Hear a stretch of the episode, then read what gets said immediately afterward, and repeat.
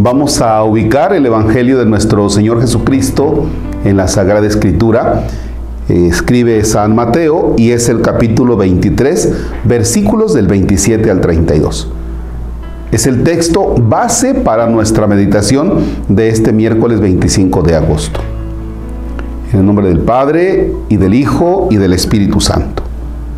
Jesús dijo a los escribas y fariseos, hay de ustedes, escribas y fariseos hipócritas, porque son semejantes a sepulcros blanqueados que por fuera parecen hermosos, pero por dentro están llenos de huesos y podredumbre.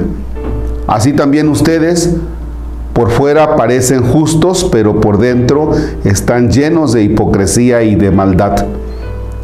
Hay de ustedes, escribas y fariseos hipócritas, porque les construyen sepulcros a los profetas y adornan las, tumbas de los justos y dicen, si hubiéramos vivido en tiempos de nuestros padres, nosotros no habríamos sido cómplices de ellos en el asesinato de los profetas. Con, e, con, esto ustedes están reconociendo que son hijos de los asesinos de los profetas. Terminen pues de hacer lo que sus padres comenzaron.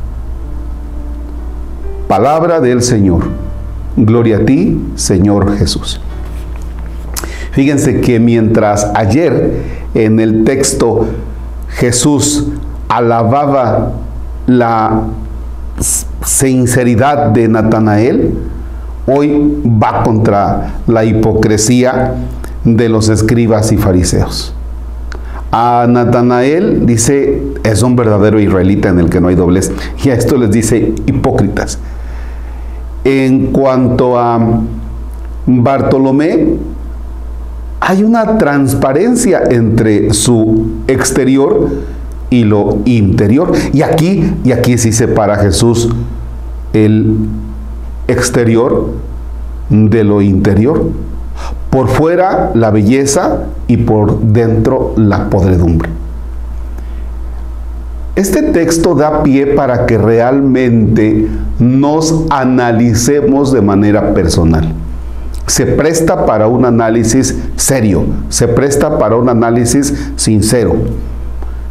Fíjense que hablamos muchas veces de la corrupción del país y la corrupción no quiere ver solamente el asunto de los dineros, no está relacionado solamente con, con quien hace negocios chuecos. Hablemos de corrupción de nuestro país desde el interior, desde el interior de la persona. Ya. Por ejemplo, cuando yo estoy diciendo a ustedes algunas cositas en base a este texto, en mi interior está una vocecita que dice, Marcos, ¿cómo te atreves tú a estar diciendo esto cuando sabes que lo que estás diciendo en el exterior, lo que tú estás diciendo con palabras, tú sabes que también hay cosas en tu interior que necesitas componer? Así como el padre Marcos analiza su interior y dice, ah caray, yo entonces me parezco también a esos sepulcros, o me parezco a esos fariseos y me parezco también a los escribas. Porque el exterior habla de una cosa cuando en tu interior tienes otra. Y entonces la llamada de Jesús es a que tenemos que ser coherentes. Tu exterior con tu interior. Entonces se trata de bajar, se trata de echarnos un clavado en nuestro interior. ¿Tú quién eres? ¿Tú realmente con tus papás eres quien ellos piensan?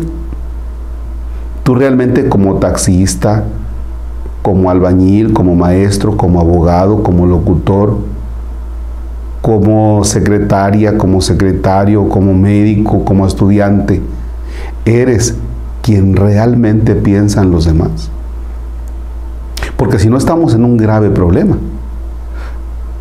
Por ejemplo, nuestros políticos cuando por un lado va el, el discurso y por otro lado van las acciones.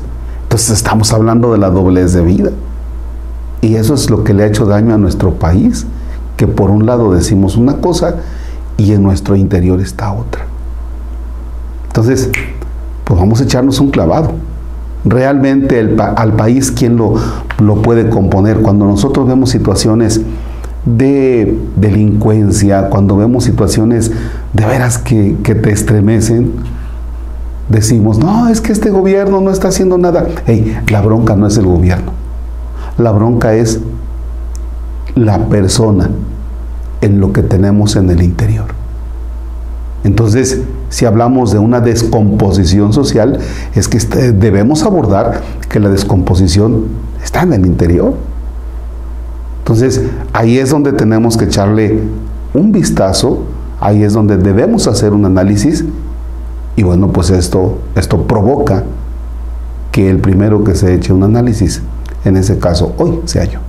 Te invito a ti también. Padre nuestro que estás en el cielo, santificado sea tu nombre.